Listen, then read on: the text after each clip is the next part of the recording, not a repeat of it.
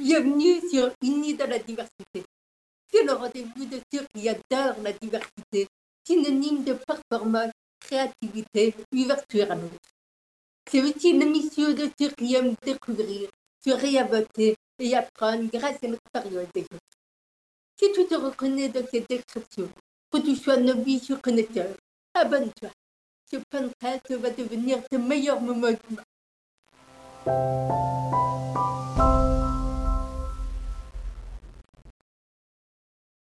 Bonjour à tous et bonjour à toutes, Aurélie Laval et Virginie Delalande pour animer ce podcast Unis dans la diversité. Et nous sommes euh, ravis de vous accueillir et de recevoir deux invités euh, fantastiques euh, que je vais présenter sans tarder. Alors d'un côté, nous avons Béatrice Bretonnier. Béatrice, tu es, après avoir passé de longues années en tant que DRH, fondatrice de ta société B2B pour l'accompagnement, le, conseil aux entreprises sur les sujets de l'inclusion, de la diversité. Et de l'autre, nous avons Elodie Sarfati. tu es fondatrice de ta société People In, euh, qui vise à recruter des talents et non euh, des CV. Donc, euh, vous l'avez compris, nous allons aborder le sujet du recrutement dans la diversité, un beau sujet que nous sommes ravis de développer avec vous. Et je veux vous demander pourquoi aujourd'hui vous engagez sur ces sujets? En fait, moi j'ai l'impression que je m'y engage depuis que je suis toute petite. Parce que j'ai eu la chance d'avoir une famille qui était très engagée dans la diversité au sens large, euh, et des parents qui accueillaient beaucoup de gens très différents. J'ai passé de longues années, c'est-à-dire 30 euh, ans à peu près euh, en tant que RH puis DRH dans plutôt des grosses entreprises. Et depuis, je dirais, les années 2000, on a commencé à beaucoup en parler dans les entreprises, en tout cas en France. C'était un sujet qui m'intéressait beaucoup. au niveau du recrutement par exemple, mais aussi à l'intérieur de l'entreprise. Donc j'ai petit à petit, je dirais, développé des politiques dans ce sens-là. Et puis dans mon dernier poste, quand j'étais DRH de Thales Alenia Space, à ce moment-là, euh, j'étais euh, aussi référente diversité et inclusion pour l'ensemble de la joint venture. Et le fait de créer B2B euh, Consulting RH, bah, c'était un peu une suite logique, l'envie de, de décider, moi, ce que j'allais mettre en place pour pouvoir favoriser cette diversité, cette inclusion. Et tu as Elodie? Euh, moi aussi, je dirais que je suis tombée petite dedans, déjà parce que je suis moi-même euh, une enfant de la diversité, entre guillemets, puisque j'ai des origines multiculturelles, que j'ai grandi dans des banlieues euh, parisiennes avec toute forme de discrimination à l'embauche, je parle hein, par la suite, hein, quand on venait des banlieues ou quand on venait de certains quartiers, c'était plus difficile que, d'autres. Et ça a toujours été un sujet pour moi euh, de euh, combattre cette injustice finalement. Donc quand j'ai créé euh, People In, c'était vraiment dans l'idée de donner la chance aux candidats de postuler malgré tout ce qui pouvait être discriminant. Et quand je dis tout, c'est aussi le niveau d'études. Hein. J'avais des bons résultats scolaires et en fait, j'étais pas formatée à faire une école de commerce. Je venais pas dans des bonnes catégories sociales. je ne savais pas qu'il fallait faire ce type de cursus. Donc en fait, ça m'a forcément inspiré et, évidemment, c'est aussi mon parcours qui fait que j'ai voulu donner une ouverture à tous parce que moi j'avais réussi, mais je voulais que les autres aussi euh, puissent en profiter. J'ai créé Pipaline dans l'idée de dire, mais finalement, en fait, peu importe le cursus, si on est compétent, on doit pouvoir le prouver. Euh, et donc, peu importe aussi, finalement, euh, le secteur, l'origine multiculturelle, les handicaps, finalement, c'est le talent qui compte en priorité. Pour rebondir, est-ce que tu as des, des chiffres forts à nous communiquer sur le recrutement dans la diversité? D'après une enquête Workday, en tout cas, c'est 54% seulement des entreprises qui euh, mettent en place du recrutement inclusif Moi, j'ai un chiffre qui est super négatif. En l'espace euh, euh, à peine de 20 ans, le nombre de personnes qui pensent avoir été discriminées, qui disent avoir été discriminées, donc qui portent plainte potentiellement pour avoir été discriminées, c'est 21%, donc ça a doublé. C'était 12% dans les années 2000. Donc c'est beaucoup. Alors peut-être après le mot discrimination, c'est formulé et donc ça a permis à des gens de se rendre compte. Mais après, il y a un autre chiffre qui est beaucoup plus positif, mm. c'est que euh, d'après Glassdoor, il y a 67% des personnes qui disent que euh, pour elles, euh, le fait qu'une entreprise soit engagée dans la diversité et l'inclusion, bah, c'est quelque chose de très important quand elles vont choisir une entreprise. Mais attention, j'allais dire, il y a aussi à l'inverse 75% des salariés qui disent que c'est pas grave si une entreprise euh, ça manque de diversité. Les chiffres sont assez mitigés, hein, clairement. C'est pas encore gagné. Alors justement, comment les entreprises doivent faire pour intégrer la diversité dans le recrutement? Je dirais qu'il faut en prendre la décision. C'est déjà un point qui est super important et on a l'impression finalement en effet que ce serait euh, naturel que, en effet, tu le disais Virginie, il y a beaucoup d'études qui ont été faites pour montrer euh, à quel point une entreprise est plus performante, innovante, etc. Donc ça devrait paraître évident à toute entreprise. Or non. Euh, c'est souvent les RH qui portent ça seuls. Donc décider, ça veut dire décider du côté du dirigeant ou de la dirigeante, de décider de s'engager dedans. En complément, je pense qu'il y a quand même deux écoles sur le, comment intégrer la diversité dans le recrutement. Il y a les partisans de la discrimination positive. Et ces gens qui vont instaurer une politique de dire bah, il nous manque des femmes, on va recevoir que des femmes, par exemple. Euh, c'est un choix, ça peut être un palliatif, peut-être, à un moment donné. Pour moi, ce n'est pas la stratégie sur le long terme à adopter, clairement.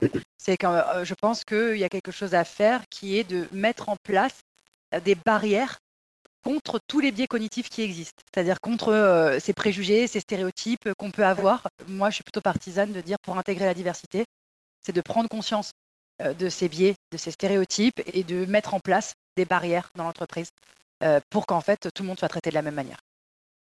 Oui, effectivement, je l'approuve ce que vous dites, dans, les deux, dans cette recherche d'équilibre, à la fois favoriser la spontanéité dans les biais cognitifs qui doivent justement être effacés, et puis d'un autre côté, pouvoir un peu surfer sur la vague pour aller encourager euh, des recrutements un petit peu plus ciblés pour justement ouvrir la voie et montrer l'exemple. Et démontrer sur le terrain que ça fonctionne. Oui. Parce qu'on a besoin euh, de témoignages, de euh, pour dire, bah, vous voyez, peut-être, ce n'est pas juste de la théorie. Et d'ailleurs, euh, malgré tout, vous pouvez essayer tous les avantages de ce choix de faire, de mettre davantage de diversité dans le recrutement. Il y a quand même pas mal d'études euh, aujourd'hui qui sont sorties euh, et qui quand même prouvent que en fait une forte diversité dans l'entreprise, euh, c'est des entreprises qui sont plus performantes, à la fois en termes de productivité, à la fois en termes d'innovation. Après, je faut faire attention avec les enquêtes, hein, parce que si par hasard elles prouvaient pas ça, est-ce que ça veut dire qu'il faut faire moins de diversité? Je suis pas certaine non plus. Mais en tout cas, ce qui est sûr, c'est qu'aujourd'hui, ça, ça dit ça et clairement, les gens aussi en entreprise confirment qu'une entreprise avec plus de diversité, c'est des ambiances de travail aussi plus agréables, ça apporte plus de choses en entreprise. Donc, en fait, aujourd'hui, il n'y a juste pas d'inconvénients. Donc, il n'y a que des avantages, en tout cas de mon point de vue. Je rajouterai un petit point par rapport à la diversité, c'est l'inclusion. C'est-à-dire qu'en fait, je pense vraiment que si une entreprise, elle décide d'une politique de diversité, c'est super. Bah, c'est la base en réalité. Hein. Faire travailler des gens ensemble qui ont des histoires de vie très différentes, qui ont des origines très différentes, qui viennent de quartiers différents, qui ont des handicaps, qui ont euh, euh, des religions différentes, etc., etc. Je crois vraiment que c'est la responsabilité de l'entreprise de mettre en place cet environnement. Une équipe diverse, euh, elle va être très intéressante et je crois que ça ne fonctionnera bien que s'il y a le plus de politique inclusive, donc de qu'est-ce qu'on met en place pour que les personnes qui arrivent se sentent euh, bah, bien dans l'entreprise. Et concrètement, qu'est-ce qu'il faut mettre en place je parlais tout à l'heure justement de, barrières contre les biais cognitifs parce que c'est vraiment mon, créneau. Euh, et pour moi, il y a quelques outils et méthodes faciles à mettre en place déjà. Euh, pour moi, déjà, il faut faire des entretiens structurés, c'est-à-dire des entretiens où tout le monde a les mêmes questions. On va beaucoup plus se faire avoir entre guillemets par ces stéréotypes quand on on y va avec le feeling, on ne se pose pas les mêmes questions et finalement, on va pas mettre les gens devant les mêmes difficultés selon euh, qui ils sont, d'où ils viennent et euh, s'ils ont fait la même, euh, la même école que nous. Évidemment, je dirais sourcer à l'aveugle. donc si on est encore si on est au CV, bah, demander pourquoi pas des CV anonymes. et même je dirais que ça commence par les offres d'emploi. Parce que faire attention à ces offres d'emploi qui sont parfois stéréotypées. Et quand on fait attention à ça, aussi, on ouvre le recrutement à d'autres types de personnes, voilà, en, permettant à d'autres profils euh, de s'intéresser à l'offre. Et peut-être pour finir, c'est vraiment d'évaluer vraiment les compétences qu'on cherche. Encore une fois, parce que quand on se concentre sur euh, les compétences, mais savoir-faire, savoir-être compris, hein, on va vraiment euh, bah, savoir ce qu'on cherche chez le candidat et pas se focaliser sur quelque chose qui rappelle dans notre mécanisme cognitif un sentiment de cohésion, un sentiment d'appartenance. Et pour ça, il faut avoir fait le travail en, fait, en amont d'évaluer ses compétences. former les recruteurs, c'est quand même une obligation légale, hein, qui n'est absolument pas suivie aujourd'hui. 86% des recruteurs qui ne savent pas que cette loi existe. C'est aussi ce que, tu disais, Elodie, parce que les managers sont aussi des recruteurs en puissance. Donc, en effet, qu'ils soient formés, qu'ils comprennent euh, ben, qu'est-ce qu'un stéréotype, euh, pourquoi on a tous des stéréotypes, euh, comment est-ce qu'on peut faire pour passer au-delà. Dans les annonces de la part des entreprises, c'est de manière explicite indiquer leur engagement en termes de diversité et d'inclusion. Quand on ne dit pas les choses, eh ben, il faut arriver à les deviner, c'est pas toujours facile. Je te rejoins énormément aussi, Béatrice, sur ce sujet, la communication, s'afficher et promouvoir en fait sa politique de diversité dès la phase d'entretien, euh, comme un échange, comme une présentation de ce que l'entreprise s'engage à faire pour tous ses collaborateurs. Je pense que c'est essentiel pour poser une première euh, fondation en fait dans la création du lien et la création de, climat de confiance durant ces échanges. Pour compléter par rapport à, cette question euh, de recrutement, typiquement l'illustration autour du handicap. Vous savez toutes les deux, je pense que c'est vraiment complexe hein, de recruter les personnes en situation de handicap. C'est aujourd'hui une diversité qui a, du mal à être assumée par les candidats en premier. Comment justement vous feriez vraiment aujourd'hui pour ouvrir euh, et faciliter le recrutement des personnes en situation de handicap, particulièrement parce que c'est un sujet qui mobilise autour de la justice sociale, autour de l'équité et de l'inclusion. Mais comment du coup concrètement on peut faire pour aller plus fort et plus loin? Je ne sais pas si c'est la réponse euh, parfaite, mais en tout cas, je sais qu'il y a certaines entreprises qui affichent clairement que le poste est ouvert aux personnes en situation de handicap. Le fait d'afficher ses compétences, en fait, bah, de dire, euh, bah oui, moi j'ai besoin de quelqu'un euh, qui soit très organisé, qui connaisse la comptabilité ou j'en sais rien, bah, ça c'est clair et précis. Les personnes en situation de handicap peuvent plus facilement se reconnaître dans ces profils que dans des profils vagues dans lesquels on va chercher la personne parfaite. On parlait tout à l'heure de communiquer. Je pense qu'on parle de plus en plus, et on en parle beaucoup pour les femmes, de la notion de rôle modèle. Si euh, en entreprise, une entreprise communique dans ses euh, campagnes de communication externe, de recrutement, etc., est-ce que je vais voir des photos que je vais reconnaître typiquement comme des photos de banque d'images Ou bien est-ce que je vais voir des photos qui sont des photos euh, qui sont prises manifestement avec des salariés de l'entreprise? Et, et, là, du coup, je peux me projeter selon ma diversité, selon aussi mon handicap, et d'ailleurs, euh, par rapport à ça, votre candidat, comment on fait pour savoir que notre pays est inclusif Alors évidemment, on va voir sur le site internet. Et après, il y a d'autres manières de le savoir? Après, il faut faire attention entre l'affichage et la réalité aussi. Euh, ça, c'est euh, un, vrai enjeu. Un vrai enjeu. déjà, moi, je dirais qu'il y a un truc simple, c'est que la population dans l'entreprise, elle doit être à l'image de la population qui vit sur le territoire.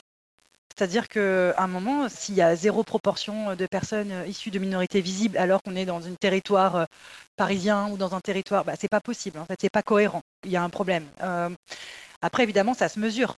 Le problème, c'est que ça ne se mesure pas sur tous les critères. Parce qu'évidemment, on ne peut pas euh, mesurer certains critères ethniques ou religieux, mais on peut définir au moins le nombre de personnes en situation de handicap, le nombre de travailleurs étrangers, le ratio homme-femme et en particulier sur des postes de direction, par exemple, parce qu'on oublie parfois de calculer sur tous les postes, le, niveau d'études moyen. Donc il y a des chiffres quand même qui peuvent être évalués et évidemment que les entreprises doivent mettre en avant euh, quand, euh, quand elles les ont. Et après, ça passe euh, par la promotion de ces chiffres-là, de la réalité. Mais c'est pas évident de savoir si c'est la réalité. Aussi, on peut aller regarder sur le site Typiquement, qui sont les membres du comité de direction? Qui sont les membres du comité exécutif? Qui sont les membres du conseil d'administration de l'entreprise? Mais si on voit que des hommes euh, blancs, 50 euh, ans, plus, euh, en costume, avec la même cravate en général et la même couleur de costume, ah là, on peut se dire que peut-être il y a un petit écart. Moi, je pense que ça peut être un indicateur. Il faut regarder aussi LinkedIn. Typiquement, on voit aussi quand les entreprises mettent des actions en place, elles communiquent dessus. Et que très souvent, bah, si elles communiquent dessus, on va avoir des photos, on va avoir des choses qui montrent euh, la réalité. Et puis un autre point aussi auquel je pensais, c'est la charte de la diversité, par exemple. Mm. Est-ce qu'en tant qu'entreprise, j'ai signé la charte de la diversité? Parce qu'elle oblige tous les ans à montrer euh, quels sont les indicateurs que j'ai atteints. Et moi, je pense qu'une entreprise qui l'a signée, c'est déjà un, bon signe. Ok, merci euh, à toutes les deux pour ces partages très riches. Entreprise inclusive est un territoire de communication qui est très fort en termes de marque employeur. Du coup, est-ce que ça relève pour vous d'une vraie stratégie opérationnelle? La stratégie opérationnelle de base, je crois, de l'entreprise, c'est d'être performante, de gagner des contrats, les clients. Donc du coup, à partir de là, je pense que oui, évidemment que ça doit être inclus, ça doit être entendu par des dirigeants, des dirigeantes ou des RH comme étant ce qui va déclencher plus de performance. Une entreprise qui a des clients différents, divers par définition, ben, si elle a des employés différents, divers, qui sont face à ses clients, forcément, euh, ça aussi, ça entraîne euh, plus de performance. Je pense que ça fait partie intégrante, moi, effectivement, de la marque employeur, parce qu'on sait que c'est euh, un pouvoir d'attraction pour les candidats dans l'entreprise aujourd'hui, et c'est un pouvoir de bien-être aussi, cette diversité. Et dans ce cas, si ça fait partie de la marque employeur, comme toujours, être bien raccord entre ces valeurs internes et ce qu'on promeut à l'externe. Parce que sinon, évidemment, ce c'est pas du tout cohérent et ça fonctionne pas. Et l'idée, du coup, c'est évidemment dans cette idée de marque employeur et d'inclusivité, de proposer une expérience candidat euh, positive euh, avec euh, des témoignages, par exemple, avec des réponses à tous les candidats. Et d'ailleurs, retenir candidat issus de la diversité, que peut-il faire pour augmenter des choses d'être recruté j'ai un peu de mal à répondre à cette question, Virginie, parce que j'ai l'impression que d'une certaine manière, on est tous et toutes issus de la diversité, en fait. Elodie, elle parlait euh, de, des quartiers dans lesquels elle, habitait ou du fait qu'elle n'avait pas fait telle ou telle école, etc. Il faut se préparer comme un candidat ou comme une candidate qui va à un entretien en se disant, euh, voyons, qu'est-ce qui peuvent être des freins ou des sources de discrimination euh, bah, Comment est-ce que je vais le, positionner Comment est-ce que je peux répondre S'entraîner face à sa glace, le miroir. Pour moi aussi, c'est une question euh, pas évidente parce qu'augmenter ses chances en tant que candidat tout court, c'est pas évident. Donc, en tant que candidat issu de la diversité, je veux dire, en plus, c'est comme faire un focus sur ces candidats, c'est faire presque faire une forme de discrimination. Et ah, j'ai quand même quelques idées. Je peux dire que peut-être la première chose, c'est quand même d'aller choisir ses entreprises.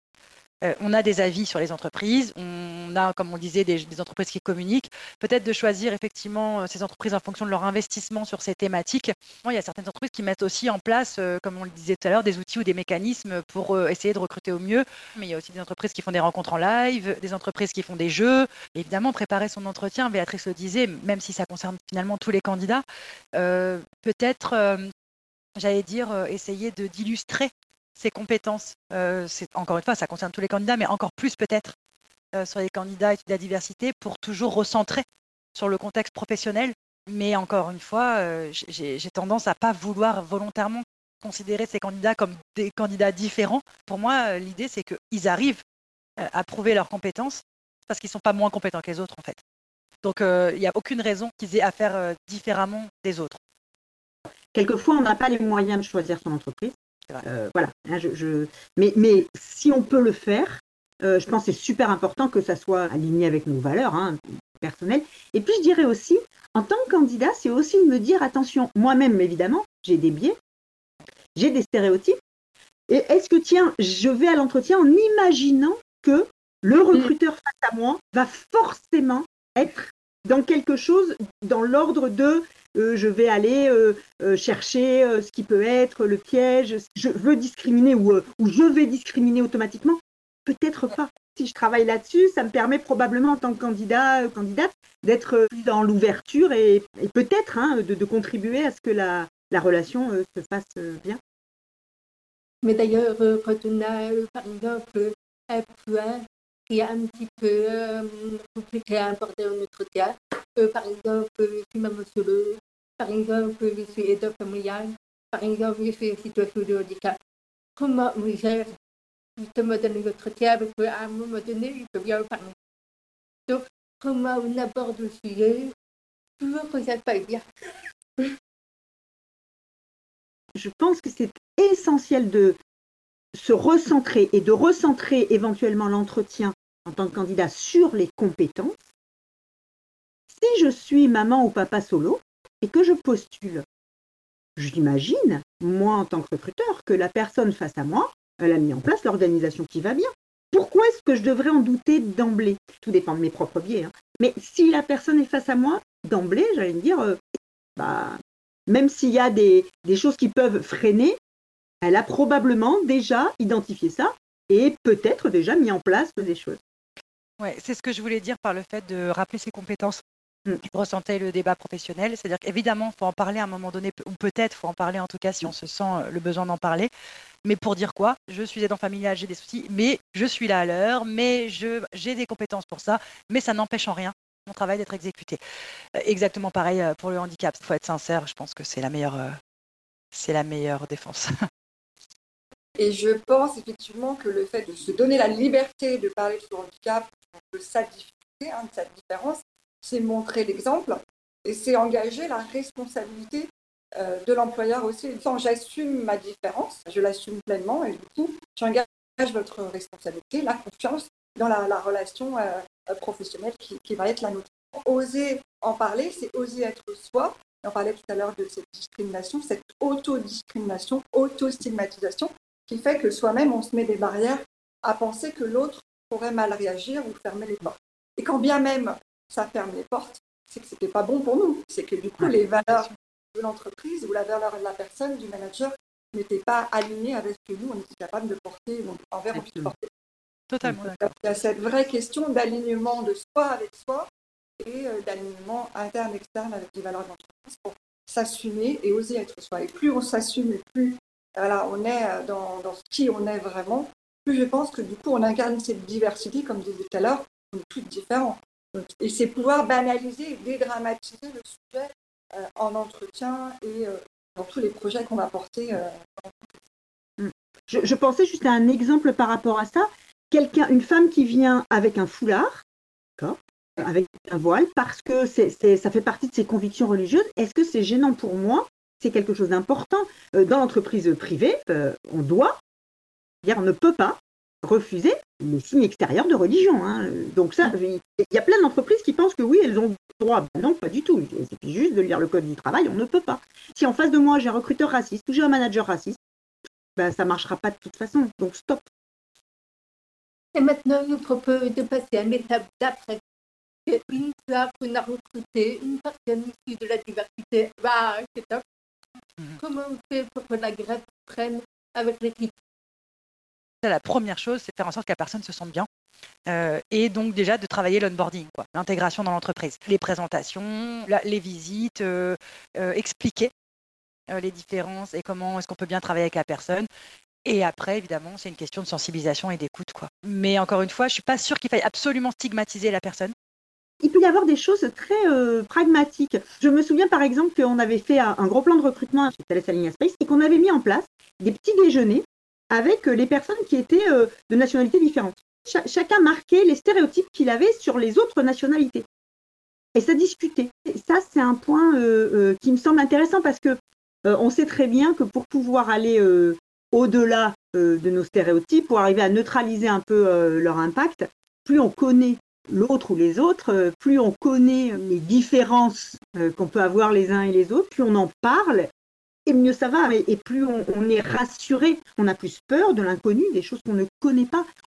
Ça engage finalement euh, la différence dans une équipe, hein, quand elle est notable, visible. Ça engage, je trouve, à faire découvrir à l'autre sa propre différence. Du coup, en effet miroir, se poser cette vraie question. Du coup, bah, l'autre est différent, mais en quoi moi je suis différent aussi? Et du coup, petit à petit, à semer des graines sur cet éveil des consciences, sur sa propre différence, sa propre euh, diversité. Hum. Mais c'est vrai qu'on n'a pas forcément ce repère sur quelqu'un arrive. nous, nous sommes déjà chez nous, déjà bien intégrés, etc. Donc, euh, oui, c'est une bonne pratique. Alors, on approche de la fin. Euh, le prochain épisode va porter sur l'interculturalité dans la diversité. Quelle serait la question que vous aimeriez poser à nos invités? Moi, j'ai peut-être une question parce que c'est un peu ma problématique, de, vous l'avez peut-être vu depuis tout à l'heure, c'est euh, comment on fait pour mettre en valeur cette interculturalité pardon, sans pointer du doigt, sans euh, stigmatiser certaines cultures? C'est toujours important euh, bah, d'en parler, de montrer qu'on sait l'intégrer, comment on le fait, sans que ce soit, encore une fois, une source de, de différence plutôt que d'inclusion? Et ça complète un petit peu ce que je me dis. Je, trouve euh, au travers de mes interventions dans les entreprises qu'il y a un énorme tabou aujourd'hui sur la notion de racisme. J'aimerais poser finalement la question à des gens qui sont spécialiste de la diversité interculturelle. Comment est-ce qu'on en parle? Comment est-ce qu'on aborde ce sujet-là? C'est quelque chose sur lequel, y compris dans la diversité, on a beaucoup de mal à s'exprimer. Donc moi, ça, ça m'intéresserait énormément, quand je verrai le prochain épisode de ce podcast, d'avoir une réponse à ça. C'est très intéressant que tu dis parce que aussi été évoqué dans le premier podcast que nous avons fait, à notre projet à et nous fait exactement la même remontée. En tout cas, merci, Merci. euh, à Merci tous à les vous. deux. Merci beaucoup Merci à vous. très riches. Et je- j'espère que vous avez toutes les deux passé un très joli moment.